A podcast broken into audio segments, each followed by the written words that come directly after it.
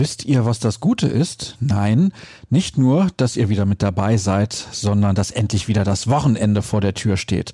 Ob es gut ist, dass auch die nächste Partie wartet, das wissen wir dann morgen. Mindestens bis dahin erwarte ich beste Laune von euch und erst recht in den kommenden Minuten hier bei BVB Kompakt, präsentiert von Zurbrüggen. Alles für ein gutes Zuhause. Schaut vorbei auf zurbrüggen.de. Ich bin Sascha Staat. Wir legen direkt los und blicken zurück auf die Pressekonferenz von gestern. Zunächst ging es um einige Personalien. Laut Edin Terzic wird Lukas Piszek gegen Hoffenheim nicht zur Verfügung stehen. Er wird für das Wochenende ausfallen. Er hat eine muskuläre Verletzung. Wir hoffen, dass er schnellstmöglich wieder bei uns ist, sagte der Trainer. Optimistischer klang er in Bezug auf Torgan Hazard. Er war wieder mit uns auf dem Platz, hat aber noch nicht das volle Programm absolviert. Wir werden heute und morgen sehen, ob es für Samstag reicht.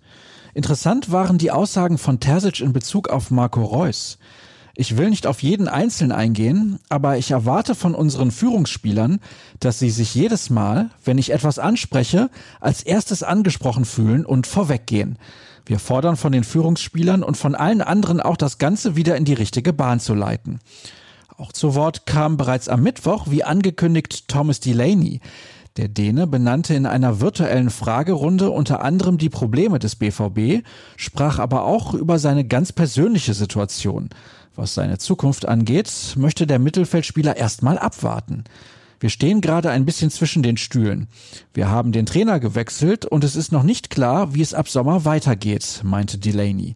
Wenn ein Trainer kommt, der sagt, tut mir leid, Thomas, ich habe bessere Spieler gefunden, dann muss ich überlegen, was passiert, argumentierte er durchaus verständlich. Was er sonst noch zu sagen hatte, lest ihr im Text des Kollegen Tobias Jören. Der Marktwert des Dänen beläuft sich übrigens auf 17,5 Millionen Euro, blieb also unverändert. Das trifft nicht auf alle seine Mitspieler zu, denn an der vereinsinternen Spitze steht laut des Portals Transfermarkt.de mittlerweile ein anderer Akteur.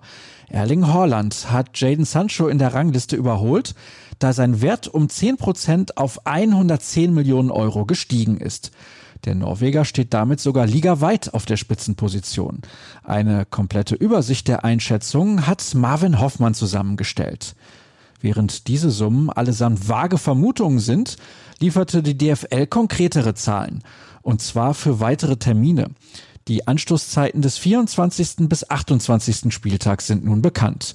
Für alle Fans der Schwarz-Gelben ist es relativ simpel. Samstags sollte man immer Zeit finden. Die Partie bei den Bayern wird genauso um 18.30 Uhr ausgetragen wie eine Woche später das Heimspiel gegen Hertha BSC. Auswärts beim ersten FC Köln und zu Hause gegen Eintracht Frankfurt geht es um 15.30 Uhr los, beim VfB Stuttgart dann wieder am frühen Abend sollte euch das an Neuigkeiten nicht ausreichen. Dann gibt es Hilfe, nämlich bei ruhrnachrichten.de, denn dort findet ihr alle unsere Texte, Fotos, Videos und Podcasts. Bei Twitter solltet ihr ganz dringend rnbvb folgen und mir unter Start. Kommt gut in den letzten Arbeitstag der Woche. Bis morgen. Wir hören uns.